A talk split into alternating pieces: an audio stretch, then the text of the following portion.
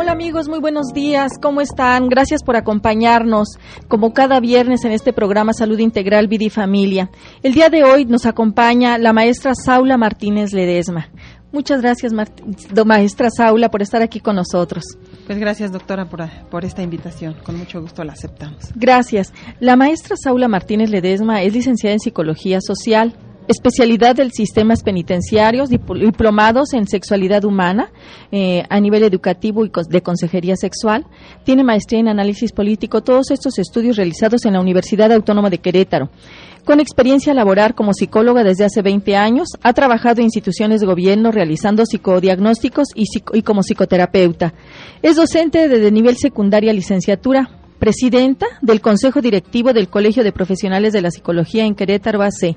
Pues maestra, por su currículum, yo creo que aquí le, dejamos, como todos nuestros invitados, un amplio, amplio currículum. Nuevamente, muchísimas gracias, maestra. Realmente, eh, el día de mañana vamos a celebrar el Día Internacional de la Mujer. No podemos negar el papel medular, protagónico, importante de la mujer en la familia como núcleo básico de la sociedad. Es por ello que el tema que nos, que nos motivó a hablar es la autoaceptación como elemento fundamental para el desarrollo de la autoestima. Se ve muy largo, pero creo que, que además sí, sí es complejo, ¿no? Pero vamos a, vamos a empezar a hablar de esto, maestra. ¿Qué significa la autoaceptación? Mire, doctora, yo creo que tiene que ver principalmente con eh, los fundamentos básicos de la educación que adquirimos en nuestras familias que tiene que ver con nuestra historia de vida.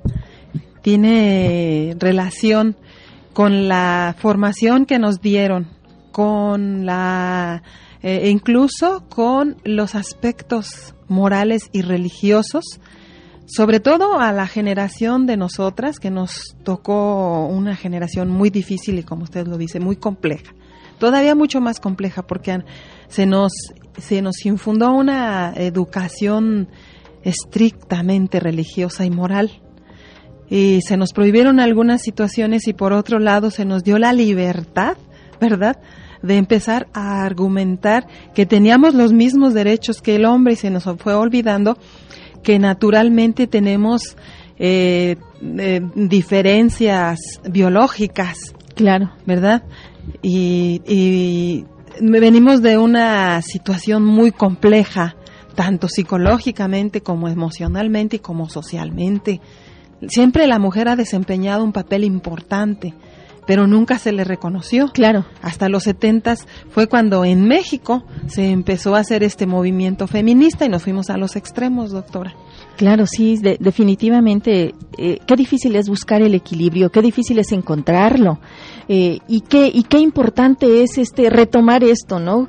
¿Cómo, por qué esta importancia? ¿Cómo se desarrolla el proceso de la autoaceptación, maestra?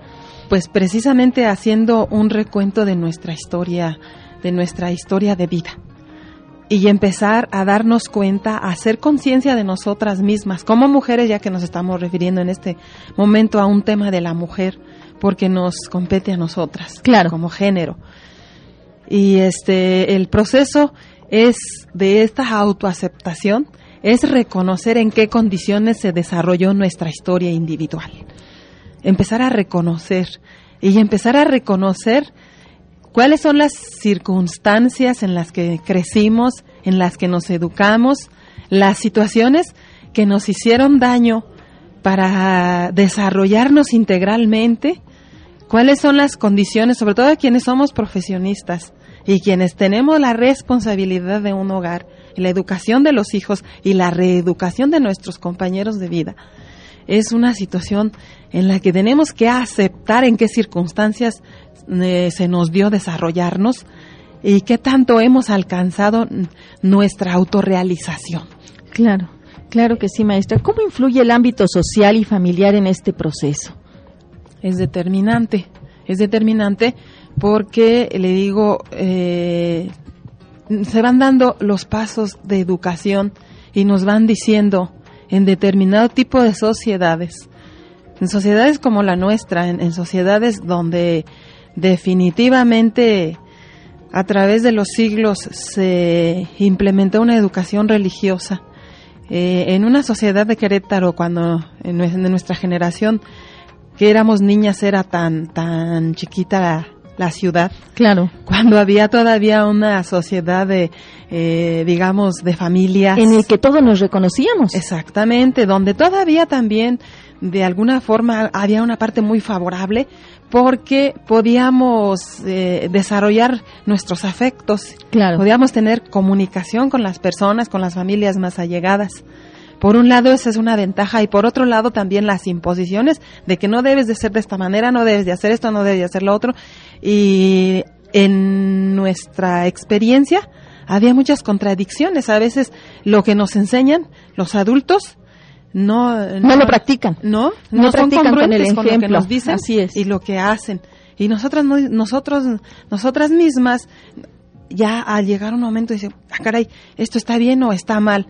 Esto en, en nuestra psique va generando muchas contradicciones y confusiones, doctora. Claro. Y, y no es una práctica real en la sociedad, en esas sociedades donde somos muy castigadas las mujeres, muy restringida la educación y donde se nos condena a determinadas formas de ser, que si nos salimos de esos, de esos márgenes de educación, también este, en ese tiempo, en los 70s, 80s, 90s, éramos muy señaladas. Y todavía a la mujer no se le perdonan determinadas cosas. Al hombre sí se le perdonan otras situaciones, pero también en este tiempo, eh, a partir de, de que empezamos en el siglo XXI, empieza un caos social. Este, hay una desestructuración de las formas de comportamiento de hace 20 años, por decir algo. Bien, maestra. Pues sabemos que la autoestima es el amarnos a nosotros mismos. Sabemos que nadie puede educarse eh, con amor si no se lo tiene a sí mismo. Y dentro de esta construcción de la autoestima va el autoconocimiento, eh, la, la autoaceptación, el autorrespeto. Es todo un proceso para poder llegar a la, a la autoestima.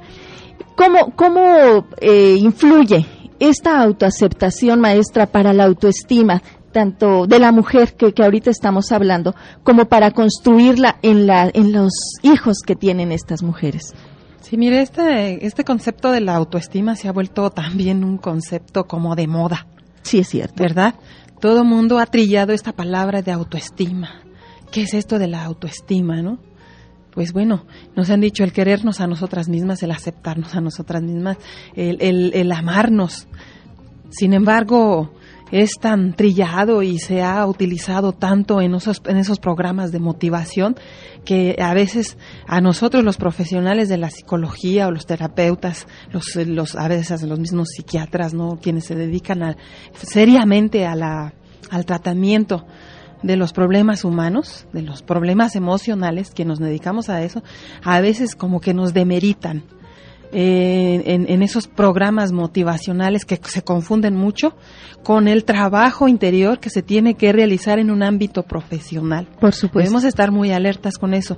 La autoaceptación tiene que ver con que analicemos todos los factores sociales, todo el bombardeo de la mercadotecnia y todos esos prototipos que nos están este, infundiendo en nuestro inconsciente a través de las imágenes televisivas, a través de los carteles, tanto bombardeo de la mercadotecnia, donde nos, nos dicen que la mujer debe de ser de un determinado prototipo. Entonces, las eh, jóvenes están buscando esos prototipos, pero ¿cómo vamos a alcanzar un prototipo si, por ejemplo, las mujeres del Bajío generalmente eh, somos de, de, de diversa de diversa formación, de diversa, incluso de diversa estructura física, ¿no?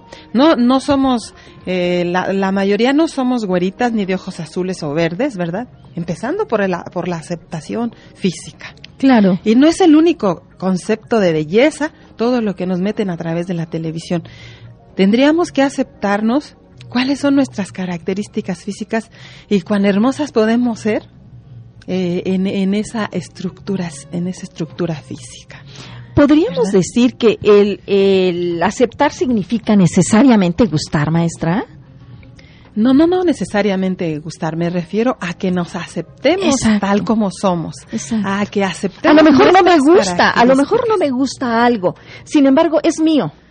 cuando entramos en un proceso de, de terapia, cuando de veras hemos estado, nos hemos dado cuenta que hay algo que nos ha afectado, doctora, eh, eh, nos, nos, damos cuenta que eh, es importante reconocer cuáles son nuestros defectos y cuáles son nuestras cualidades.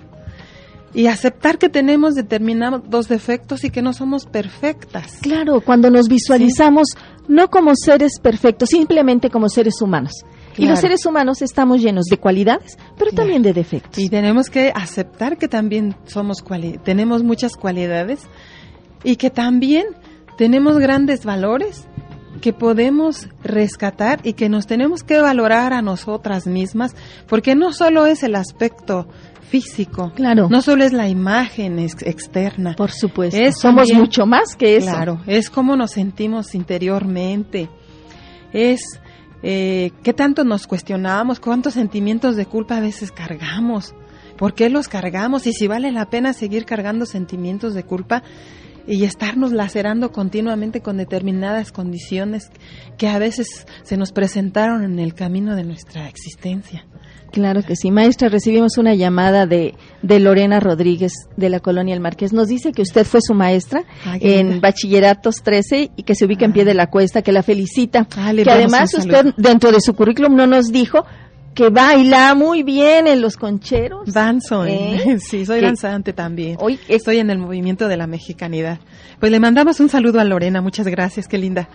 Sí, maestra. Bueno, pues siguiendo con, con esto así rápidamente antes de ir a nuestro corte. Maestra, ¿cómo podemos trabajar?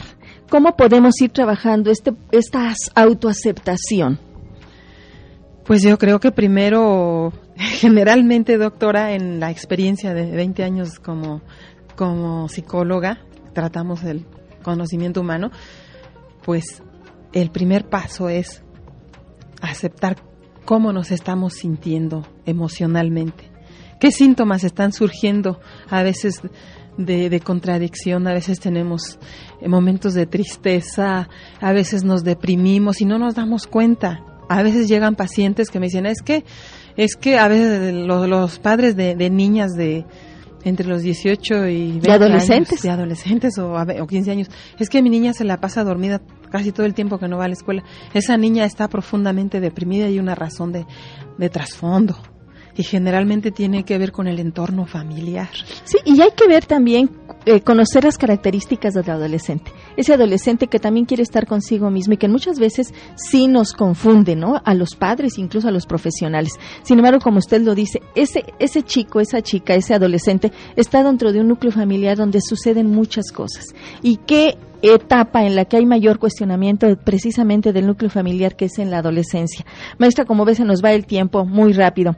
Amigos, no olviden que pueden consultar la página del Colegio Médico y escuchar las veces que ustedes gusten esta y nuestras entrevistas anteriores. La página del colegio es www.cmqro.org. Llámenos también al teléfono 215-2236 y 215-2106. Vamos a unos comerciales y regresamos a Salud Integral, Vida y Familia.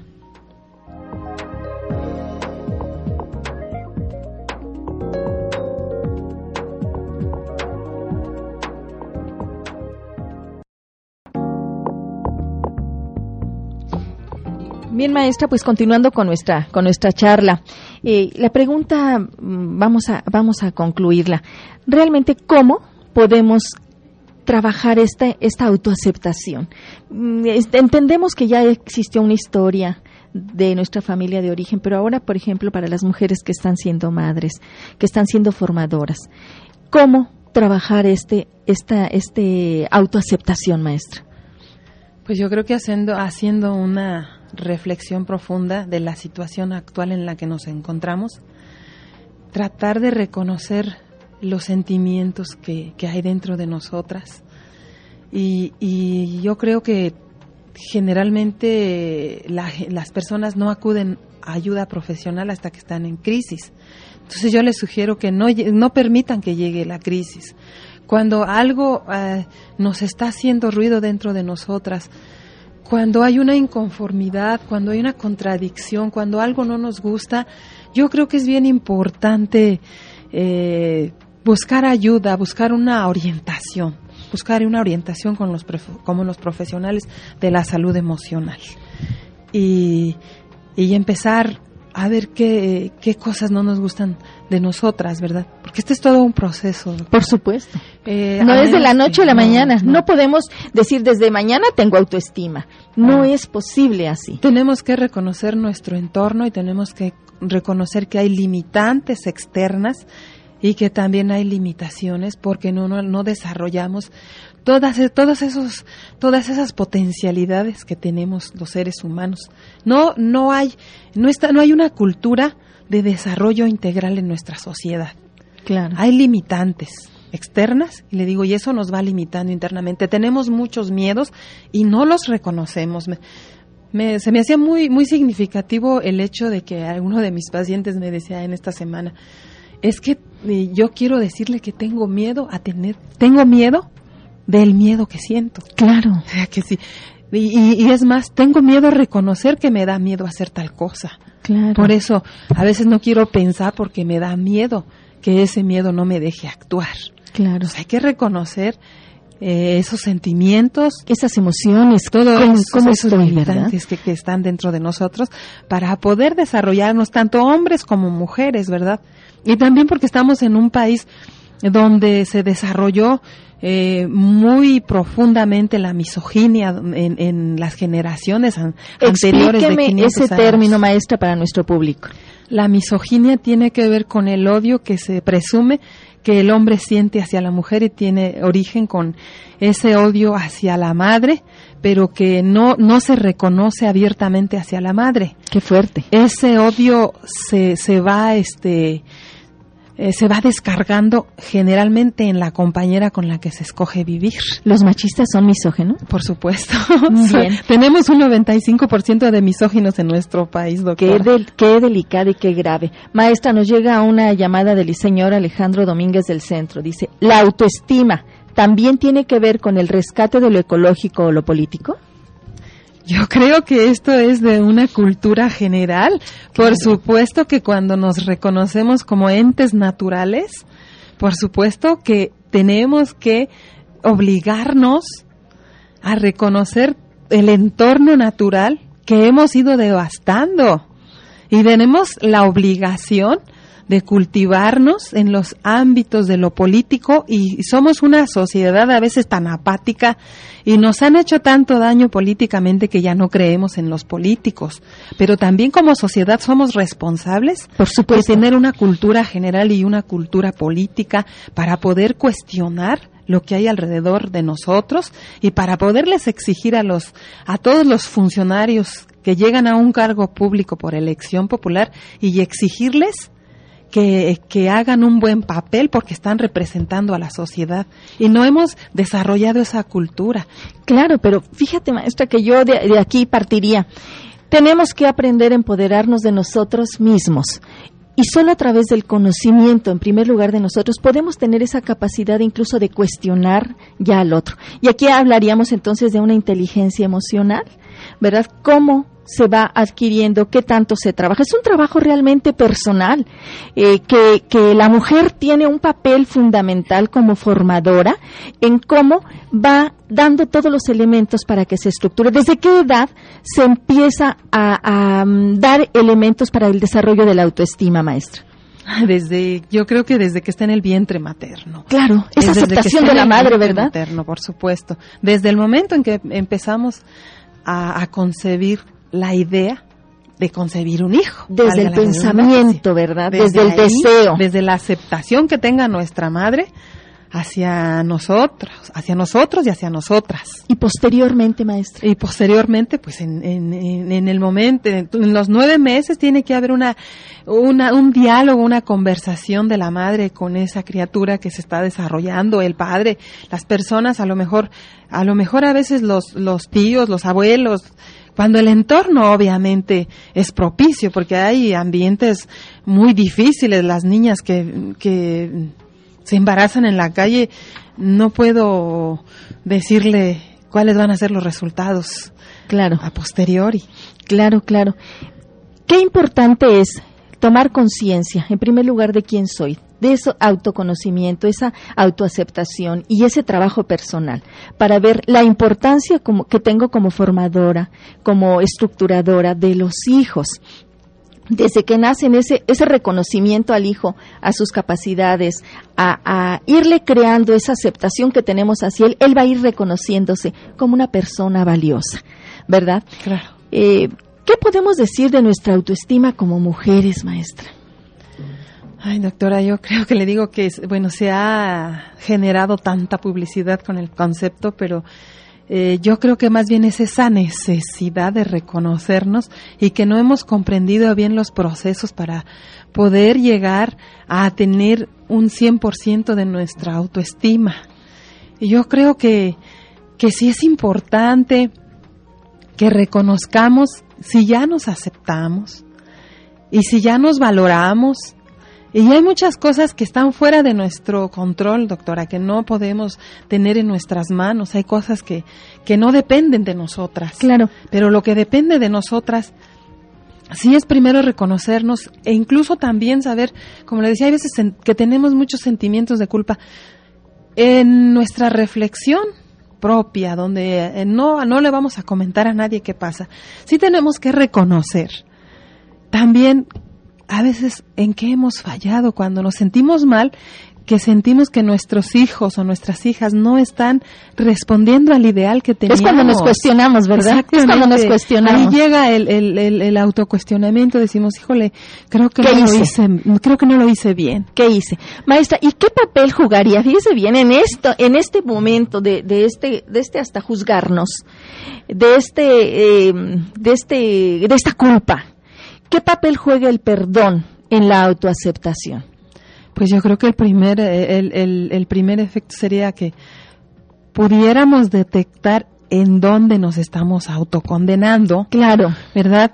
Y hacer nuestro propio juicio y, ser Pero no con el, no con el, con el afán de lacerarnos. No, Yo creo que debemos de, ser benevolentes con nosotras mismas y, saber que como cualquier otro ser humano merecemos otra oportunidad y merecemos la oportunidad dándola nosotras mismas. Sí, merecemos nosotras mismas perdonarnos, darnos la oportunidad de, de reflexionar y rehacer las cosas de una manera diferente, no como las veníamos haciendo anteriormente. Claro es importante llegar a, todos estos cuestionamientos, pero como le digo, no estar en esa actitud de que ya no merezco vivir, siempre nos desvivimos por todos los que nos rodean. Así es. Y nosotras somos las últimas en atendernos. Y después nos sentimos culpables por, por, los resultados que tenemos, ¿verdad? Así es, doctora. Sí, definitivamente yo creo que aquí es, es una, una situación del perdón, es tan importante el aceptarme, pero desde esa visión humana, no, no desde esa visión de juez o perfeccionista, simplemente vernos como seres humanos.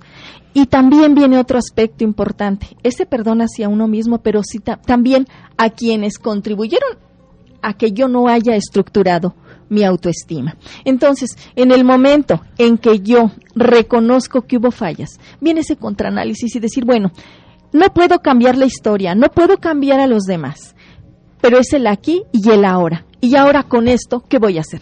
Desde el momento en que hacemos consciente que tenemos un, un dolor, un problema, una emoción, una culpa incluso, y la culpa paraliza, obviamente, que hay que tratar de verlo desde otro enfoque. Pero desde ese momento que yo hago consciente, que yo identifico, que yo asumo, pues voy a ser susceptible de modificar, de cambiar. Y esto nunca es tarde, maestra. Las heridas, doctora, se tienen que sanar. Usted como, como mm, profesional de la medicina, eh, mm, muy bien que, que me va a comprender este, este concepto. Yo les digo a mis pacientes que las heridas emocionales son como cuando se hace una cirugía y esa cirugía este no no tuvo una una buena cicatrización cuando, cuando se infecta la herida internamente se tiene que abrir de nuevo porque la herida se infectó y es más doloroso abrir una herida que hacer una cirugía de primera vez. Así son las heridas emocionales. Entonces tenemos que hacer nosotros como profesionales de la psicología, los que estamos comprometidos, porque también tenemos un compromiso de vida. Claro. Tenemos que estar comprometidos con nuestra propia historia y poderla trascender, transformarla, para poder hacer el trabajo con nuestros pacientes. Y, y, y después le digo, esta, estas heridas también hay que, eh, hay que reavivarlas hay que abrirlas, hay que, sacar todo para que realmente haya una cicatrización de fondo. Sí, porque ya no va después cicatrices falsas. La cuando vemos la cicatriz ya no duele. porque ya, ya la herida ya, ya fue de algunos años anteriores. Y así también es importante que las heridas, para poder trabajar el perdón, por ejemplo, con, con nuestras figuras parentales, primero tenemos que eh, eh hacer esa catarsis y ese dolor y reconocer en qué se equivocaron, claro. cómo nos formaron o nos deformaron, ya cuando es esa herida sana, ya esas partes importantes de nuestras figuras parentales o a veces a nuestros compañeros o los hermanos o los que hayan este, sido parte de nuestra formación en nuestra vida educativa esas personas las empezamos a comprender y a esas personas entonces sí las empezamos a perdonar y rescatamos lo bueno que nos dieron. Claro, claro, y en la vida tenemos que aprender a agradecer nuestros orígenes. Tenemos que aprender a agradecer porque gracias a ellos somos lo que somos ahora. Recibimos una llamada de la señora Yolanda de Galván de la colonia Constituyentes. Nos felicita por el programa, dice que qué bueno que exista y que felicita a todas las mujeres por la dicha de serlo que gocen su, su género, que gocen no solamente el Día de la Mujer, sino todos los días. Maestra, ¿cómo podemos diferenciar la autoestima con el egoísmo o sentirse superior a otros? Mire, yo creo que quien, quien tiene como esta confusión eh, es muy difícil que lo acepte de primera este, de primera instancia. Es muy difícil que lo acepte, que acepte y que diferencie que está por que está poniéndose por encima de los demás. A menos que alguien se lo haga notar y si alguien se lo hace notar a lo mejor se va a sentir agredida esa persona. Y si esa persona se siente agredida, yo creo que es bien importante que alguien más se lo haga notar. Ya cuando son más de dos o tres personas que le están haciendo la observación, oye, creo que estás confundiendo tu autoestima con una actitud egoísta, porque te estás aislando y dices, tú quieres estar por encima de los demás, cuando yo estoy bien, eh, eh, dicen este, ciertas, estas personas, yo estoy bien y yo siempre logro lo que quiero, no me importa cómo están los demás, yo soy primero yo, después yo y al último yo, y eso es autoestima. Esa es una confusión que se debe de esclarecer. Claro, por supuesto. Y, y la autoestima no es necesariamente el egoísmo. Todos tenemos ciertos rasgos de egoísmo, ¿no? En cierto momento, pero que no sea este, el, imperante, que tenemos que tener que, estar muy claros en qué diferencia hay entre que yo estoy por encima de los demás y mi autoestima por eso está muy por encima de los de, la de los demás. No, tenemos que reconocernos la, la autoaceptación y la autoestima tienen que ver con ese con, con ese eh, concepto de identidad de identidad con el, con el origen y con lo que somos. Y tiene que ver con el aspecto social, con el aspecto físico, con el aspecto antropológico social y con el aspecto espiritual. Porque se nos va no olvidemos, no olvidemos esa, ese ser integral biológico, psicológico, emocional y espiritual. Tenemos que ver cómo nos estamos atendiendo en todos esos ámbitos, no nada más lo que vemos, nada más lo que ven nuestros ojos. Dicen que lo, lo, intangible no es, no es visible. Entonces, como ve maestra, aquí se termina rápidamente. Nos, nos, habla la señora González, posteriormente me pongo en contacto con ella porque nos pide una orientación de un medicamento. Maestra Saula, ¿en dónde la pueden localizar? Le voy a dar mis números de teléfono, es el 222-6420. El celular también el 4423-67-4970. Eh, tengo un espacio en la calle Venustiano Carranza número 73 en la colonia Santa Bárbara o nos pueden localizar también en las instalaciones de la FECAPEC, la Federación de Colegios y Asociaciones de Profesionistas en la calle Estadio 100 14. Ahí estamos. Maestra, pues, como siempre, muchísimas gracias por, por el apoyo que le da al Colegio Médico. Gracias por su tiempo, por, por sus conocimientos compartidos. Y amigo, por hoy es todo. Gracias a los que hacen posible este programa, con una felicitación especial a todas las mujeres que han generado vida, amor y felicidad. Gracias mujeres por ser, estar y siempre mantener un espíritu de lucha constante. Gracias por ser parte de la vida de todos los seres humanos, por ser fuente de inspiración por muchos siglos y por seguir demostrando que somos capaces de hacer mucho con tan solo un poco de amor y buena voluntad. Muchas felicidades en particular a todas las mujeres de mi familia, seres excelentes que cristalizan mi creencia en valores humanos. Yo soy la doctora Irma Quintanilla González. Que disfruten de un excelente, excelente fin de semana.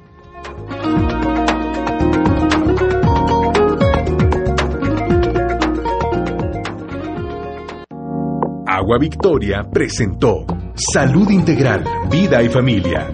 Medicina que se oye bien.